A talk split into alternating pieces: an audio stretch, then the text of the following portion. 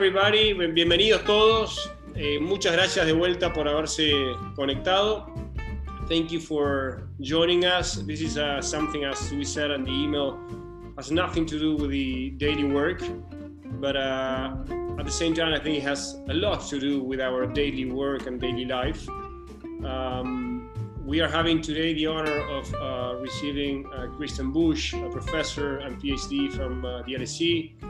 He's a professor, a visiting professor at the LSE, uh, where he did his PhD, and he's right now a professor at NYU. You might have read the, the CV, the small CV we sent you with all his details. So, for the sake of uh, time, I will just refer to what that uh, invitation says. But honestly, believe me, we are having a, a keynote speaker that will be definitely great and will enrich all of us today. And that's what we hope to.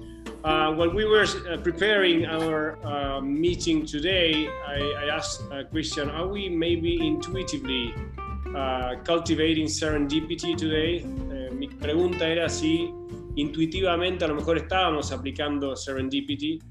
Um, and, and that's because this actually today we were supposed to have an activity with the whole global alumni uh, from, of the LSE, and uh, I proposed to invite uh, Christian, and uh, I got the green light from the LSE Alumni Association, and then we went to the school to get all the approvals, and the school said, "Hey, no, you cannot do it." I said, "Why not?"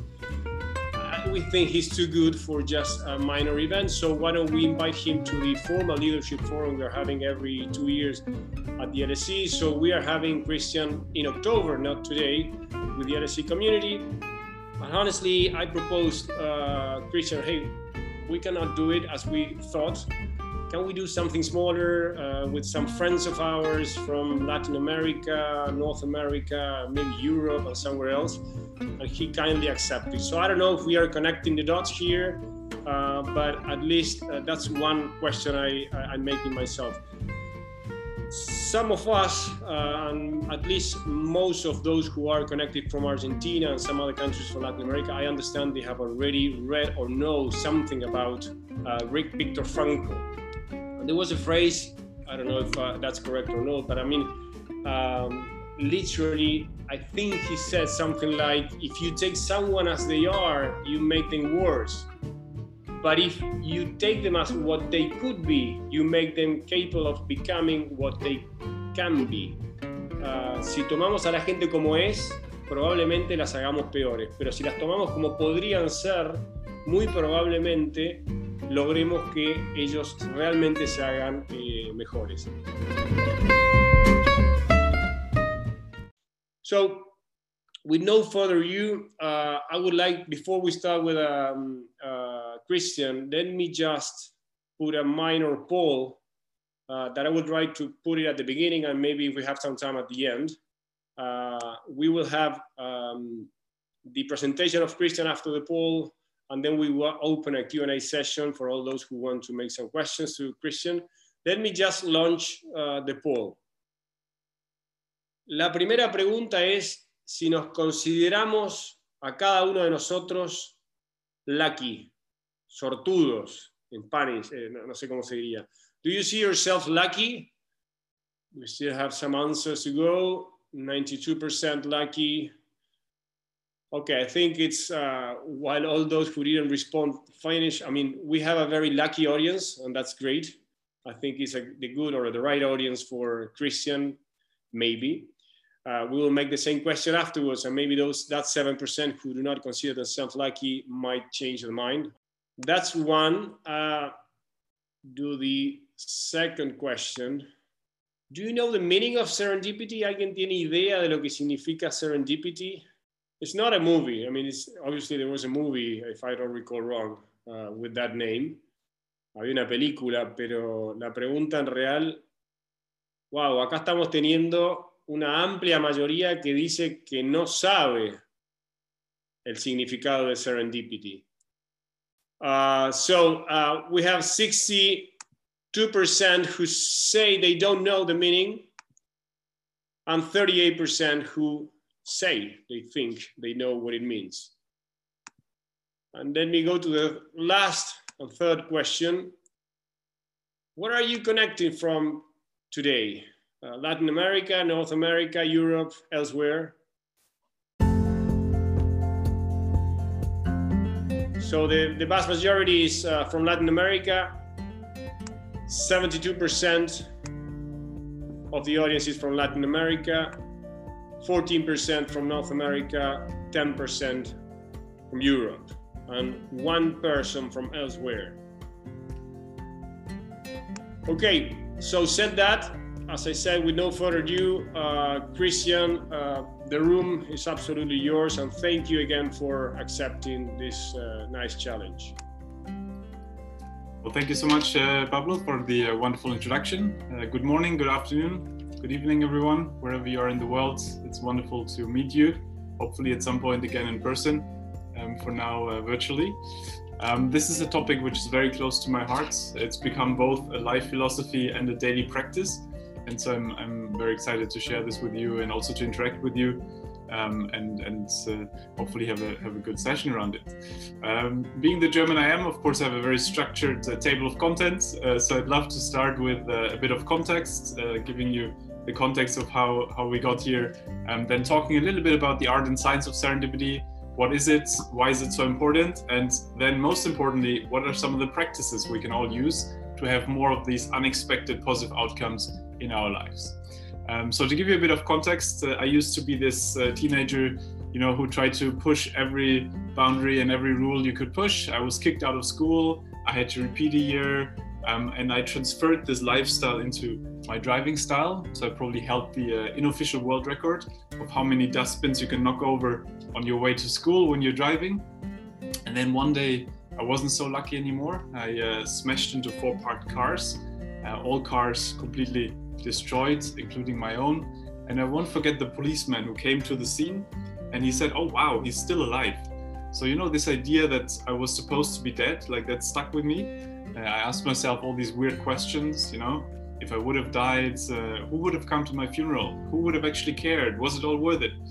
And uh, at that point, I had mostly depressing answers, uh, you know, and um, so it took me on this intense search for meaning.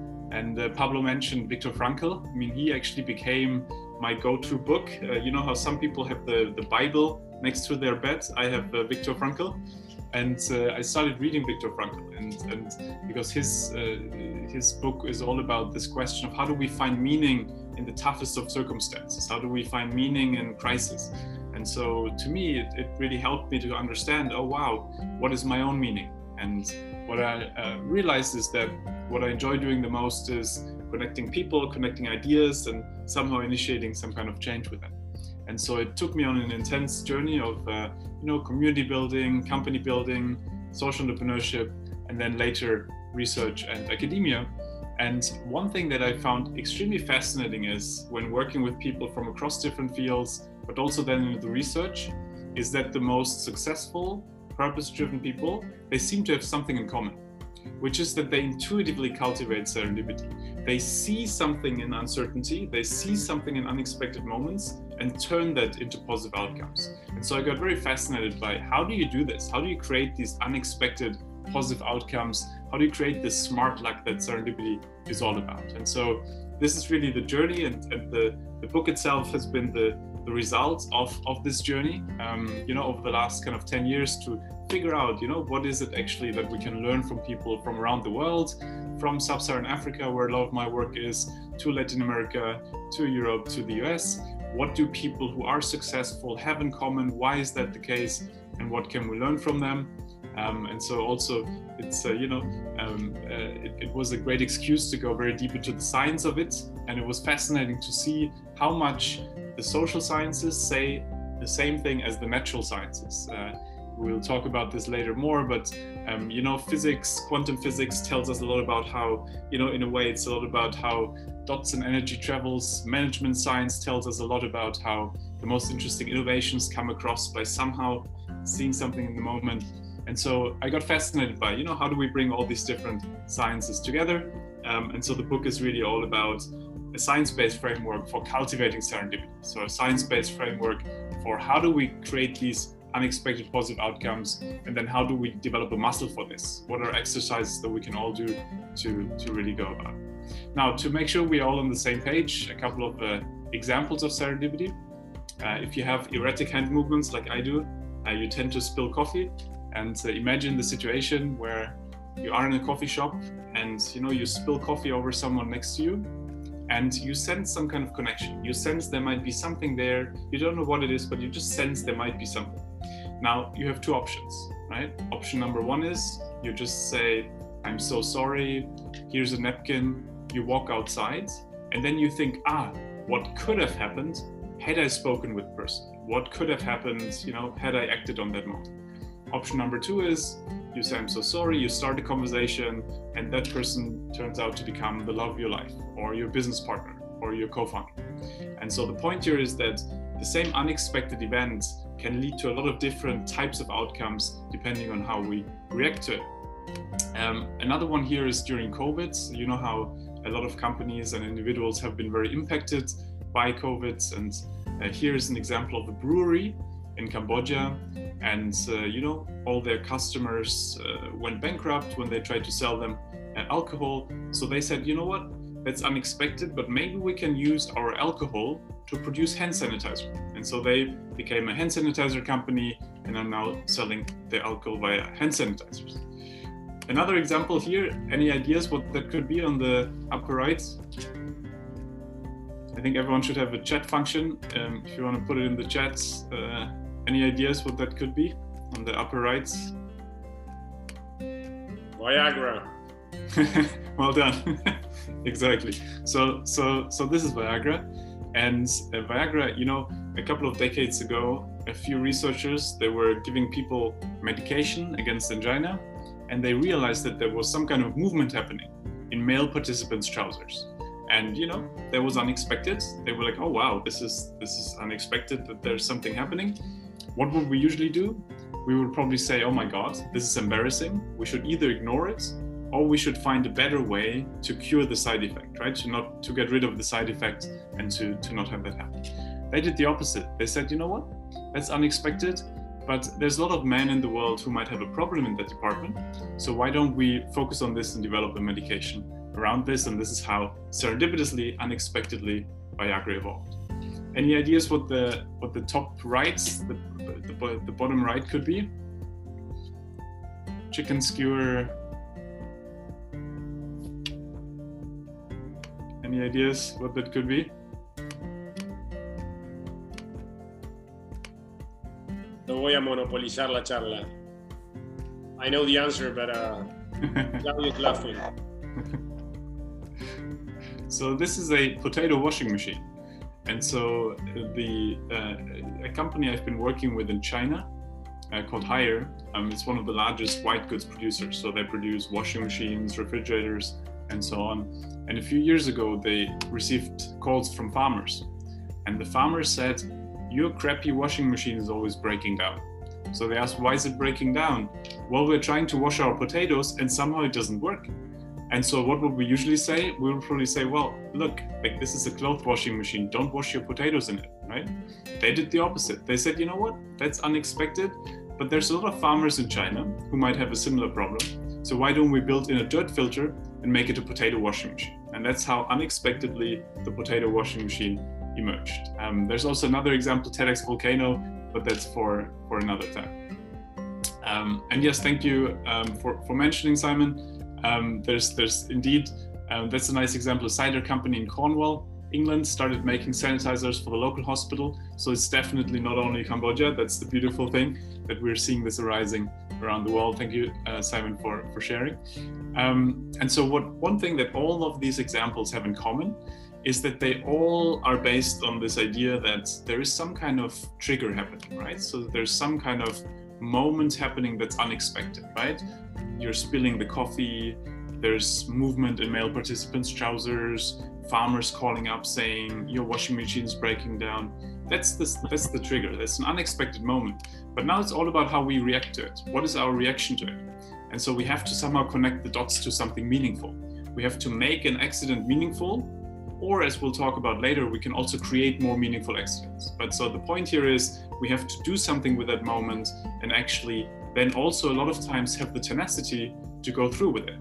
You know, a lot of people who say, "Oh, we unexpectedly met at a conference and then it was just luck and xyz yeah but you worked for it a lot of times right it's not just enough to spill that coffee over someone and then have a nice conversation you have to go on follow updates. You have to somehow then have the tenacity to actually follow through with it. And so that's the beautiful thing that serendipity as this kind of unexpected good luck that results from our own actions. So it's very different from blind luck. You know blind luck being born into a nice family like you know getting an inheritance like those kind of things we can't pick them. So they're they're passive right? But actually serendipity is active luck it's us creating our own smart luck via our own actions. And the beautiful thing is that once we see it as a process of spotting and connecting dots we can do something for every step. We can create more of those triggers. We'll talk about this in a second. We can cast hooks for example. We can learn how to connect the dots more. And we can develop our tenacity and, and, and doing more around this. The problem, of course, is that we tend to miss serendipity all the time, right? A lot of times we do not see the trigger, we do not see a moment as a potential opportunity that could be there. We might not be able to connect the dots, or a lot of times we might just not have the tenacity to actually go through with it. And I want to actually try something here, and that's you have to bear with me. This is one of the things it might go really wrong, but we have to practice what we preach. So let's try this out. And it's an experiment where I need everyone's participation. It will only work if everyone um, will join us doing it. And so essentially, I want to show you how we all have a lot of biases, right? We all have a lot of kind of ideas of how we look at the world. And there's some of my favorites um, that, that we'll talk about. But before we go there, um, I'd love to ask what do you think is the probability that two people in this room have the same birthday? So, you know, that, uh, that, that two people of you are born on the same day, like January 22nd, February 24th. What do you think is the probability of, of doing that? Is that 1%, 2%, 5%, very low probability, 1%? 20% two percent, one percent. So so essentially, it seems the agreement is that it's it's very very low probability, right? And those of you who are into maths, you might say, oh great, you know, let's calculate this. Let's say it's 39 people in the room.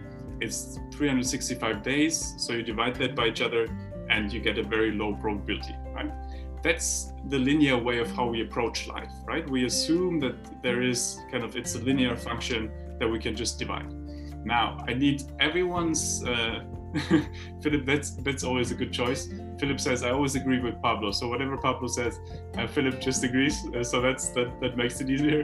Um, but so let's say it's it's it's it seems extremely unlikely. Now I need everyone's participation. Could everyone please just put the the day and the month of their birthday? So just February 22nd, January 21st. And if you see two people have the same birthday, please let us know.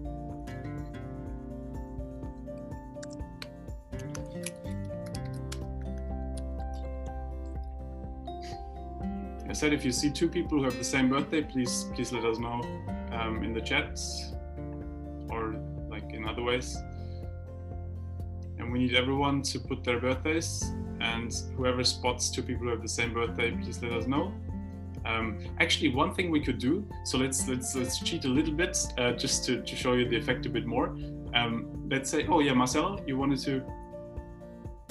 Marcelo, you had your hand up, or Marcelo Greta. Two, there's uh, June the second. I see two guys there. Ah, fantastic! Perfect. Laura. Perfect. So we have. Laura Laundio. Mhm. Yeah. Awesome. Yes, and the, in the same law firm. Excellent. well done. you know, I heard in some law firms they pick based on birthdays, so uh, maybe that's the. but uh, but that's great. Um, so we have we have at least one birthday couple, right? And so we have another one here. I think Mariana. Who's Mariana and Aspejel? Is that yeah? Um, so, Hey. so we have mhm. perfect. So we have that couple as well. So wonderful. So we have we have um, one or two birthday pairs already, right? And um, usually, um, um, you know, when you have a group of let's say 60 people, you have three or four or five birthday pairs, which is incredible, right? You would assume the probability for that is is so low, right? But actually, the probability is extremely high. Uh, the probability of of two people, for example, in a room of 23 people, 23 people is 50%, right? So it's 50% in a room of 23 people. when you have a room of 70, 80 people, it's 99.99999%. So it's an extremely high likelihood actually that two people have the same birthday. And in this room, it was like 70 or 80% the probability that two people would have the same birthday. So it's extremely high actually. And so what I want to show you with this, um, that's those of you who want to learn more about this, it's the, the birthday paradox. Um, and the idea here is that we think about life linear, right? So we all would have made that calculation and said it's very improbable, but actually it's an exponential function. So, you know, Pablo has uh, 38 people in this room who could have the same birthday. Claudia still has 37 people who could have the same birthday. Mercedes still has 36 people. So it's an exponential function where it's it's much more than we would expect because it's not a linear function. And so that is actually something, you know, how we look at life, right? We look at life as if we can plan it out, as if we know the variables, we know the factors, we can just go step by step.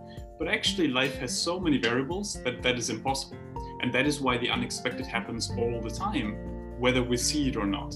And that's the beauty of once you get into a serendipity mindset that you realize the unexpected happens all the time a lot of times we don't necessarily see it. We only see it usually when it's a crisis, right? Or when it's kind of like one big thing, but it happens all the time in smaller ways. And I'll tell you a couple of experiments just as an example um, in a second. But for now, just saying we have a, like all of us have some kind of biases where we just expect certain things, but actually they might not necessarily be the case. That's also, you know, all of you who, if you ever have presented your uh, your CV to a new employer, right? You might always say, oh yeah, and then I wanted to do this, and then this, and then this. So you tell it very linear, right? But actually, it was probably more like a squiggle. Like, yeah, like Maria told me about something, and then I checked it out, and then I ended up here. But we would tell it as if we were always in control. The same thing when you're a CEO in a boardroom, you will say something like, yeah, like I had this strategy, and then I wanted to do this and did this you know, as if you had it all planned out, but actually it was a bit more like this. And so that's um, a lot of times we airbrush serendipity, we airbrush coincidence out of our lives because we we need this illusion of control. But actually, what I argue is that hey, it's actually old school leadership is about pretending that you have it all figured out. It's about pretending that you can control everything. And the new mindset is about saying, I give you a sense of direction. I, I know approximately where we're going. Here's an approximate strategy but I'm cultivating an environment where it's more likely that we will see the unexpected positive things coming up. And that is not a sign of imperfection, it's actually a sign of a, of a healthy culture. It's a sign of a healthy, productive environment. So that's really the, the, the core here to say getting away from a passive idea of something just happening to us to how can we proactively navigate this. And a lot of the session today will be about that question. Now, we talked about some of the biases, there's other biases, right? Um, a lot of times we might have things such as imposter syndrome or fear of rejection that holds us back from having more of those positive things happen. In that coffee shop example, right, you might feel something, but you you somehow might not feel ready for it or other things. So there's a lot of psychological questions we can work on to make it more likely that we actually act on the unexpected. Um, there's also a lot of ways of how we can understand if it actually is serendipity. Um, so one way that we use a lot in in science is, is imagining the counterfactual. So what could have happened, right? So um, there, there was an example, for example, a couple of decades ago, where two researchers at the same time discovered when they injected rabbits, the rabbits' ears flopped. And both of them saw that. Both of them were surprised. But only one of them acted on it and said, you know what, let me explore this. And he realized, oh, wow, it's because, you know, the bloodstream is faster and that led to prize-winning um, research around arthritis and, and other health uh, problems related to the blood. But here we can trace back and say both people had the same thing happen to them, but only one acted on it and had that kind of positive, unexpected outcome. The other one didn't, and so that was serendipity missed versus serendipity happening. Um, one thing I've, I've always been um, fascinated by is how much it depends on when we look at it, right? So something that seems like a problem in the moment might turn out to become good luck in the long run. Um, I remember, you know, when I had the first draft of the book and I went to the publisher um, and I was very happy and excited. And they said, hey, look, we love it, but we need more love stories. And I said, well, look, I'm not sure. I, as the then 35 year old single guy, I'm not sure I'm the right person to tell you about love. Like, what do I know about love? They were like, no, no, no, but bring us some love stories as well. I was like, okay, well, let me see what I can do. And so right after that meeting, I had a meeting with an ex-girlfriend of mine who um, I'm a close friend with now. And you know, I asked her, "Do you know of any good love stories?" And she said, "Well, our story." And I was like, "What do you mean our story? We're not together anymore. Where's the success here? Where's the unexpected good luck here?" And she said, "Look, I mean, we met in a Starbucks, right? Unexpectedly, you know, with, like sitting next to each other, getting into conversation, and then we, you know, entered into a relationship. We introduced each other to nice people. We kind of, you know, gave each other emotional support and it didn't work out but we put each other on that trajectory that actually made us very happy people today. And so the point is that it made me realize it always looks at it depends on when we look at it right? In the moment of the breakup it seemed like very bad luck that the relationship didn't work but in the long run it propelled us actually to have an even nicer life. And it always reminds me of this old saying that if you want a happy ending it depends on when you stop the story right? And, and, so it's really the same with serendipity because it's a process. It depends on when we stop. And a lot of the people, so we just finished a um, project with 43 leading CEOs. So the people who are running big companies like MasterCard and others. And we sat down and we said, what is it that makes you really successful? And one of the things that a lot of them have in common is that they all have faced real adversity, right? Or real crisis. And then they didn't stop the story. They really kind of went on and they said, hey, look, this can't be the end of the story, and then turn that into that positive outcome. And we'll talk more about this in a second.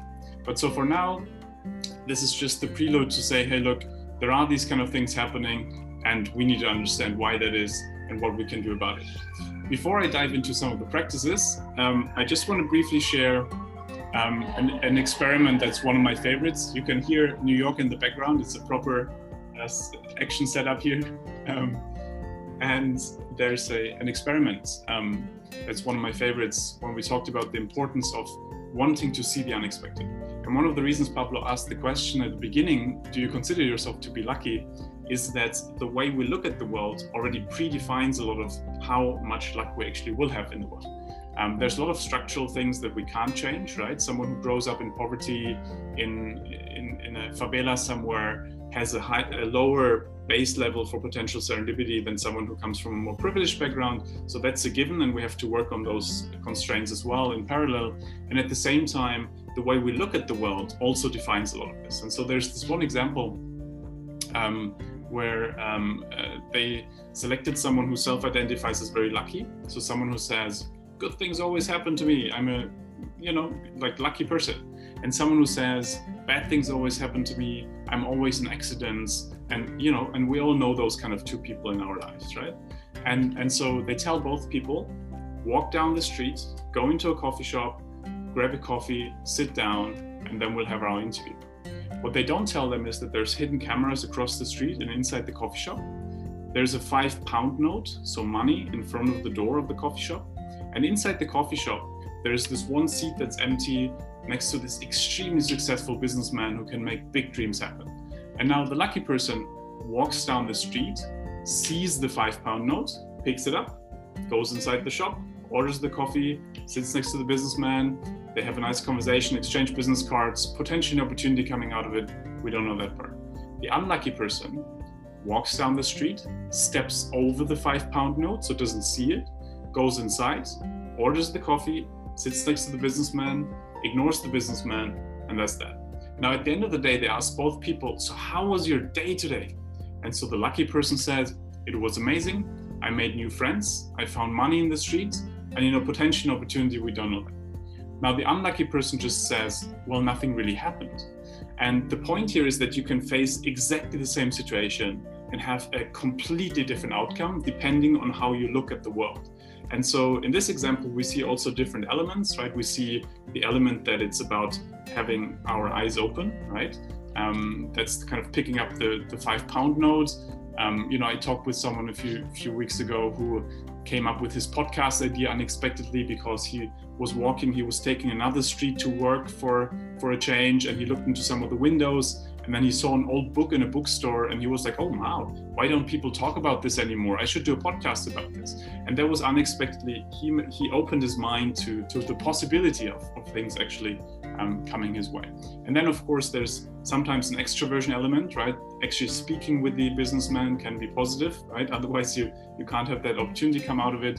Um, so, so extroversion can help us sometimes, but um, a lot of times actually serendipity comes from silent sources, from books, from movies, and other things. So those of you who, like me, are closet introverts, um, there's a lot of um, potential in introversion, and actually a lot of times introverts are really good at serendipity because they're good at reflection and connecting dots.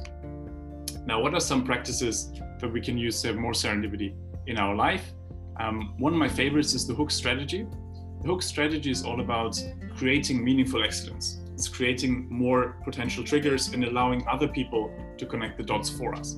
Um, so, to give you an example, um, if you would ask Oli Barrett, a wonderful entrepreneur in London, uh, the dreaded question, what do you do? Right? This question we all get at some point in our lives at conferences and wherever we are. He would not only say, I'm in technology, he would say something like, I'm a technology entrepreneur, recently started playing the piano, but what I really enjoy doing is, you know, practicing this, the science of philosophy, reading into the science of philosophy. Now, what he did here is he, he set three potential dots, three potential hooks where you could be like, oh my God, such a coincidence. I recently started hosting piano Martinez. You should stop by. Oh my God, such a coincidence. My sister is teaching the philosophy of science. You should come in as a guest lecturer. The point is that we can use every interaction, every conversation to cast a couple of hooks about something we're interested in. And so, what I always recommend there is to say, you know, doing a serendipity journal where we write down what are some of the interests we have at the moment or some of the kind of key goals or you know in my case for example um, you know getting the serendipity mindset into as many schools and, and companies as possible. And so i'm trying to seed that into every conversation into every conversation like here as well like putting it everywhere and saying okay these are a couple of hooks we're setting and by doing this we allow other people to connect the dots for us and say oh yeah what a coincidence but we're not throwing it at them we're not saying i'm pitching you we're just saying let's cast a couple of hooks. And we can do that in every conversation um, and also at every event. Um, you know, you always see when people uh, ask the first question at the event, right? Smart people ask the question in terms of saying, Thank you so much for this inspiring speech. As someone who just did XYZ, I wondered if what you would recommend me doing. And that small sentence in the middle that tells you a little bit about the person who asked the question, you will always see five or six people around this person in the end saying, My God, such a coincidence, you're working on this. I was just looking into this. Can you help me out with X, Y, Z? The point here is that the more we can put potential things out there, the more potentially people can connect the dots for us. We talked about the importance of looking at mistakes and crises differently. Like you can take the example of Viagra um, another one that, that I, I, love to use in companies and, and organizations is the project funeral. So the project funeral is all about saying, usually in companies, you know, when something doesn't work, we try to hide it, right? We don't want to be the loser who messed something up or who didn't understand something. And so we don't really learn from each other that much because the things that we can learn the most from are the things that don't work. And so the project funeral is about saying, whenever a project doesn't work, present it in front of people from other divisions and say what you learned from it. So it's not about celebrating failure, but it's about celebrating the learning from what didn't work. And so in this one example, uh, you know, there was this company they produced a window glass, and the idea would be was that the light wouldn't reflect. And so it's an amazing technology, you know. But then they realized, oh wow, the price point was too high. So they laid it to rest and they said, next time we will try to understand the market better. Now someone in the audience goes, hey, hey, hey, hey, have you considered what this would mean for solar? If you take this technology into a solar context, how much energy that could absorb? And that is how, quote unquote, coincidentally, their solar division partly emerged. Now, the point here is when people talk about it, they would say it was so lucky that this person was in the room. It was so lucky that it was this the right moment at the right time. Yeah, but you know what? They designed a practice, a ritual, which made it more likely that this kind of moment would occur. And by definition, we can't know the exact outcome, but we can design practices that make it more likely that those kind of outcomes occur. And that's with a lot of other practices as well. Um, I want to leave some time for conversation as well. So I'm just kind of doing two more and then really diving into, into our conversation as well. And one that I'm a big fan of, especially when it comes to resource constraints, like at the moment, is um, the idea of, of bricolage and making the best out of what is at hand. Um, and so a lot of my work is in in uh, low income contexts, especially in sub Saharan Africa. And there's this amazing organization called Reconstructed Living Labs. And what they do is they have a low cost education methodology, um, you know, 10 steps to use social media to build a business. And what they do is they go into new communities and instead of asking them, what do you need? They ask, what is already here and how can we make the best out of this? And so when they look at a, and that comes back to Pablo's uh, point, right? That this idea that serendipity is about potentiality. It's about seeing a bit more in a situation or in a person that is there today. And so they go into a local context and they say, what is already here and how can we make the best out of it? They look at a former drug dealer and they say, fantastic. That person will be extremely resourceful. That person will have amazing social capital. And if we can turn them into a teacher, it will make it cool to be a teacher. If they look at an old garage, they will say, wow, this could be a training center. So the point here is that, you know, in times of resource constraints that we all live in at the moment, instead of saying, can I have more budget? It's about connecting the dots and saying, how can I make the best out of what I have? If I need chairs for an event, do I really need chairs? Or can people sit on the floor? Can they sit on a bench? Can I borrow from the restaurant next door? And so it's really about being more creative and connecting the dots differently, which then leads us to a lot of different unexpected results. Um, one of my favorites is, you know, um, water cooler moments. You know, this kind of there's a lot of architectural designs, physical designs we can do to facilitate people bumping into each other, right? So you will see in public spaces art. Art usually is a, is a way, or at Pixar. Um, I loved always so Steve Jobs when he um, was responsible for Pixar, the, um, one of the most creative companies in the world. Um, he wanted to build a new headquarter, and he asked the architects, "So give me some ideas of how you would design this headquarter." And the the architects came back and they said, "Let's do one building for management, one building for creatives, one building for the engineers." And he said, "What a bad idea! What a bad idea is this? I want those to bump into each other. I want the creative to run into the engineer. I want the management person to run into the creative. I don't want them to be separate." And so he designed one big building, and he put the atrium in the middle and then he put the mailboxes in the middle.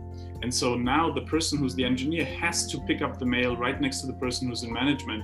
And so they had to bump into each other. Jobs also tried to only have one toilet in the middle so that everyone had to go to, to that one toilet, but that he didn't get through with the board.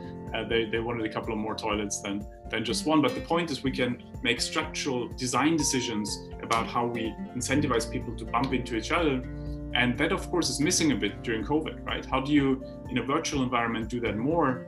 And so I'm a big fan of uh, random coffee trials. So the idea that, you know, um, usually when you're especially a young person, um, the moments that are the most important ones are when you unexpectedly bump into your boss in the hallway or into the boss of your boss, and then there's an opportunity coming out of it. And now we don't have that that much. So the water cooler, uh, sorry, the, the random coffee trial is all about saying, everyone in the company lists like one hour per week they're free, and then they get randomly matched with another person within the company. And then they just go for a virtual coffee. And they might have an inspiring question or something else, but the point is that you still recreate those unexpected encounters across people from different divisions, so to, in a way, also make people feel they're still part of something bigger, especially when they're stuck in. And last but not least, the last practice is really something that came out, especially out of our research with, with um, chief executives around the question of what makes them really successful.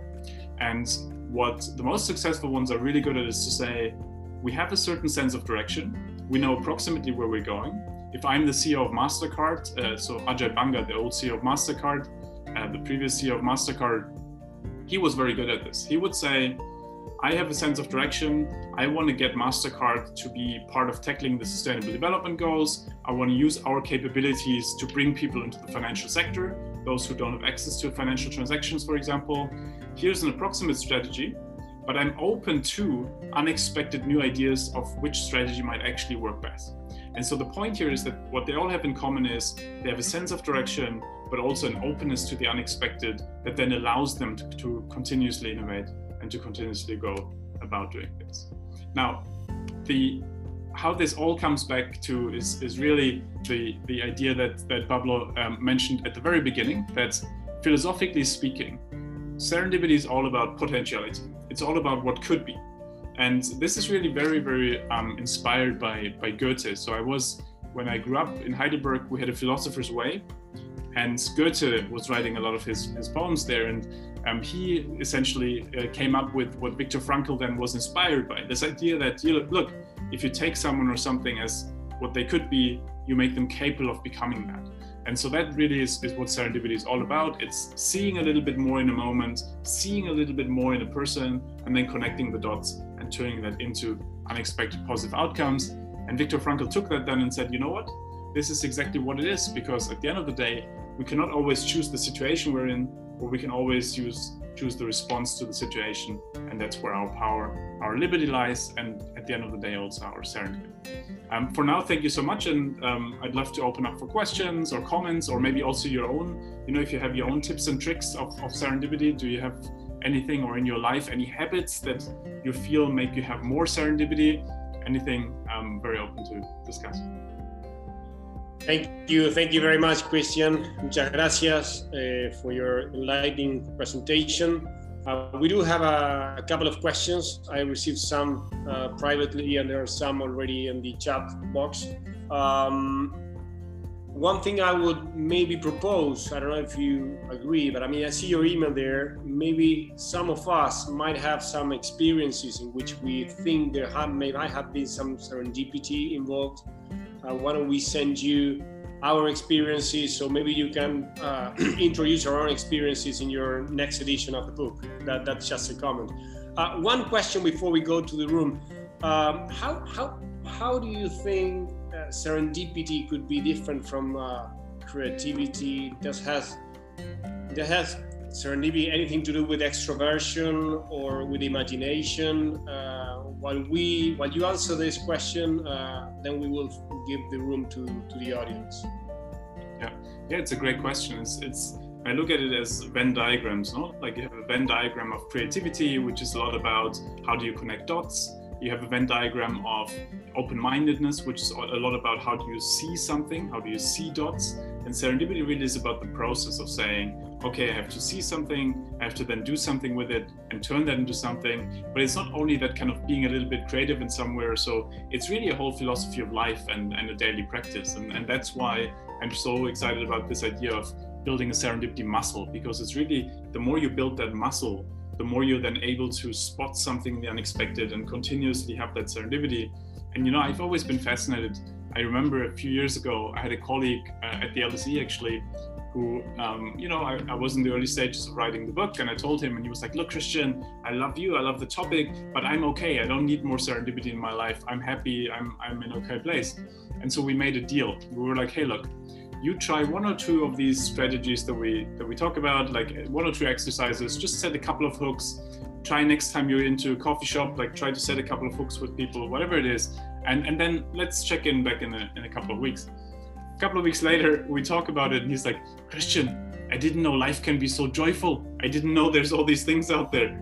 And and, and that's really what, what serendipity is about. It's not just being creative, it's not just being kind of like a little bit out there. It's about saying this is this is a way of life. It's a way of life that is, especially at the moment, makes the unexpected and uncertainty from a threat, from anxiety enhancing into an ally. And so it, it makes life much easier also psychologically um, because you, you essentially don't feel constantly under a fight or flight.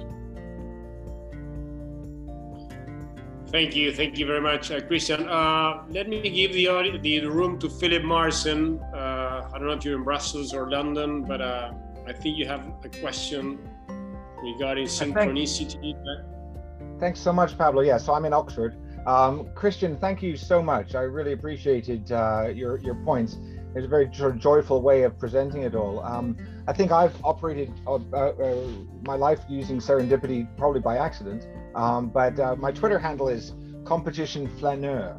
I like, even though we're all specialists, I like kind of wandering around from an inter- interdisciplinary point of view, but also even wandering around cities and just pausing and, and looking up at things, uh, flaneuring, and then it, it, quietens the mind a bit.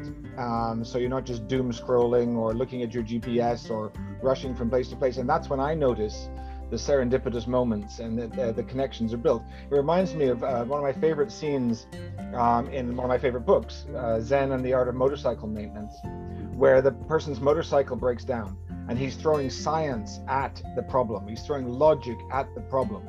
And finally, he just stops and has a cup of tea and just stares at the machine. And the line in the book is just stare at the machine. And then gradually a little thought comes up Is it quiet enough yet? Do you want to listen to me now? And that's the solution. He's he's found the answer without having to use the manual or anything like that. So I, so I find in our life one of the things we have to do many times is try to find that space, you know, and not just go from email to email to work to work, but try to build in some conscious space, and then this little thought can come up. So I'd, I'd love your views on that. And the second point I had was, what do you think about synchronicity? So, so more than serendipity, my life I think has been aimed at synchronicity, which um, uh, noticing coincidences, for example. And a very good friend of mine many years ago said to me, you know, you shouldn't just notice these as coincidences, and perhaps you shouldn't even try to work out what does this coincidence mean. So, for example, let's say my daughter says to me the word leopard, and then a minute later I'm reading The Economist magazine, where you would not expect to see the word leopard, and then there's the word leopard right? Now so do i have to think okay what is the connection leopard daughter blah blah blah? No but what somebody told me was there's just a little coincidence there. There's a little thing. Maybe the world is telling you pause. And so i would pause and sometimes something else i was thinking about nothing to do with leopards or daughters or economists thank god would come up in my mind. And i always found that was a very interesting way. And of course some of my my colleagues on this call will say well, no wonder you've had such a horrible career, Philip. you just go back and forth. But I liked how you described, you know, going back and forth, back and forth. You can always put on that narrative. Um, but actually, I've had a really great career, and I'm very lucky because of just going and following my my my interests. So just grateful for your thoughts about pausing to notice the serendipity, and also about this maybe even forcing to, to focus what is this synchronicity point. It might not be about the two leopards. It might be about something else that is uh, making you pause and, and, think about it. Yeah. Well thanks so much for, uh, for, for, for, the excellent reflections and, and it does seem you have a lot of serendipity in your life uh, and, and also very intellectual by the way. The background is, is, is amazing um, if that's a real one. Um, yeah yeah they're all they're all empty. They're just coloring books. Um, no but it's two, two, two, really interesting questions. And, and I think the first one, um, you know, we all probably have had these moments where you're in the shower on Sunday morning and then eureka, you're like, oh my God, I have the big idea now. And, you know, it always seems like, oh, that was just that moment. No, it was literally our brain working on it, working on it. And then finally, to your point, having that moment of like, and then you gave it the space to actually connect the dots, right? And so that's actually a lot of times. Um, I cannot necessarily recommend this. I from a sleep perspective. But one thing that I've been doing, for example, sometimes if I really needed to solve something, is to say, I'm reading up on something, and then I go to bed and I sleep. And then I wake up at three o'clock and my, my subconscious worked on it. And so it's, it's really something where, um, sorry, I'm just seeing, um, oh yeah, perfect. You're muted. And, and so it's really kind of this, this idea of saying we need to give space to the mind right to, to really connect those dots and and this is why i'm a big fan of meditation also to really say just from time to time breathe because that's then when we give it the space. So phil uh, philip absolutely the first first point 100% um, that a lot of times we assume that by by being busy it solves anything but actually i always love this differentiation between being busy and being productive that a lot of people are extremely busy but they're not really productive and, and, and, and kind of mistaken this again and taking the step back helps us also to to filter a little bit what is really important versus what is just something that keeps me busy at, at this point. Um, to your second point i think that's a great one and so carl jung the gentleman who kind of puts synchronicity out there um, he had this beautiful example, right, where um, he was with a patient and he tried to talk with the patient about something particular. The patient never really bought into it. And then at some point, the patient dreamt about uh, some kind of animal, some kind of insect. And then the next day, the patient was sitting with Jung in his office. Jung was a psychotherapist. And um, the, the patient saw the insect behind uh, the, the, window. And uh, the patient was like, oh my God, that was a sign, that was a symbol. I will buy into everything now that you're saying. The point is that that synchronous event, in a way, is exactly Philip, what you descri- described also with the word leopard, right, popping up right after you were just putting your attention to it. And and and I think the big difference between those two, I think meaningful moments like the synchronous moments, they make our life very meaningful, right? In terms of like feeling, oh my God, there's like meaningful um, um, things happening here. Um, but but but but the, the, way I would look at it, like synchronicity versus serendipity, is that synchronicity is an event in itself, right? It's just happening to us. It's, you know, it helps to have such an open mind as you have, Philip, in terms of saying, great, like I'm actually seeing that leopard is here and seeing the leopard is here. It's a meaningful event. Serendipity then is a process of actually turning it into something, doing something with it, going with it. And so it's more active. So I would, I would see uh, active versus passive as probably the key. That's great. Thank you very much. Awesome. Thank you, Phil. Thank you, Philip. Thank you, Christian. While I listen to the question and the answer, I think it's a great time once we finish this to reread Carl Gustav Jung, uh, Viktor Frankl, and also why not put a play to the old uh, album of the Police and listen to the Synchronicity song. Um, that was a bad joke. Um, Marcelo Greter, he has a question. Uh, Marcelo, do you want to get the yes, room? Um, Thanks, Pablo. Christian, uh, great your your ideas. Thanks for that. Um, we are all living in a different world nowadays from what it used to be one year ago in a lot of manners, and one of them is our labor life. At least uh, what happens to me if I work in a big company and uh, and I, and I haven't been in my office in the last year at least only three times. And what I miss from I mean from all things I miss, uh, and not miss the the the uh, the commute, I miss meeting people uh, because meeting people makes uh, creative ideas. That's what I, I, I don't miss meetings. I miss meeting people. And uh, what any any any idea on on this um, cre- any creative idea on, on forcing casual uh, encounters in, in, in where we're always at Zoom nowadays, you know, and, and and you said something about being busy is not being productive and nowadays seems like everybody wants to be in a zoom meeting just to be working at least. Uh, so any any idea you can uh, you can bring to us? Yeah. Yeah it's a great one and, and i feel it's a very contextual like depending on the respective context um, and i don't think i have a silver or golden bullet for it unfortunately. Um, but what, what i always loved is the idea of like looking at zoom or webex as our own private plane like this idea that in a way you know back in the days if i would visit a client or or someone like i would have go to go to the airport i would have to check in i would have to fly to the client i would have the two hour meeting. We would go for drinks but essentially it would take a lot of time and and and, and effort versus now i'm literally within two seconds in the living room of someone. And and and one thing that i found very very helpful is to to really reconceptualize it in my mind away from oh my god like everything is taken away now to oh actually there's a couple of things here that also might be in our favor which is this kind of you know like potentially being in each other's lives in, in, a, in a very different way than it was before. And you're right right? I think the zoom meetings are doing the opposite because they are essentially just making people feel like oh my god yet another thing and and i'm just here because i have to do literal facetime right? Um, versus like actually the meaningful check-ins. And and one thing that i've always found found interesting it, it, for those who have the power in a team to to then also maybe shape conversations differently right? So instead of just doing routine uh, check-ins like doing everything from maybe a bit more emotional check-ins to like asking things right? Like what surprised you last week? Like peppering up a little bit so that people think about it differently. Um, I, I, I think everything that can be done to in, introduce a bit more meaning into those conversations that potentially are very routine and very like meaningless a lot of times i can can really help. So i'm a big fan of the simple question for example what surprised you last week? And and what it does is it it, it, it makes us question assumptions and that's where things like the potato washing machine come up right? Because people would usually not bring it up because they would think oh that was such a stupid thing. Like why would i even talk about this? But the more we give the psychological safety to people to do that the more actually then people come up with interesting things. And again the more we for example um, give people also the emotional uh, license to talk about things that are not about oh my god i'm in such a bit bad place but more about in terms of hey like this is the transition and this is how I, i've managed it because everyone can relate to it right and i think that would be my second point that I think is the first time in history, or at least in our lives, where all of humankind is facing the same enemy. And so we all can relate to the same. We, we all have exactly the same like like enemy at the moment, even if of course some are, are are very differently affected by it.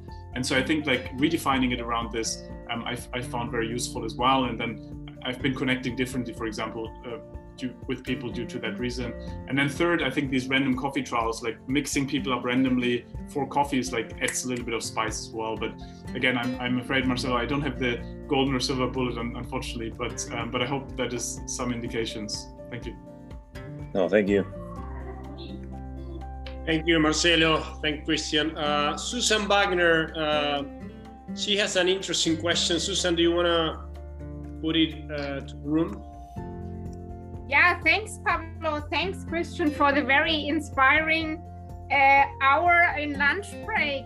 I wanted to challenge it a little bit in taking up the coffee shop example. Do you think? I mean, it's very unlikely you have shown us with the birth dates that uh, so many people in the room have the same birth date, but actually they have it. If you look at the coffee shop example, uh, certainly not every person you will spill coffee over or bump into will be a big opportunity or the great opportunity in your life. Is there scientific work also on this, like with the birthday paradox, to say um, in so many situations. So the more situations you create, if you create 100 situations more, you will have 10% of more opportunities or something like this. Or can you say something on that?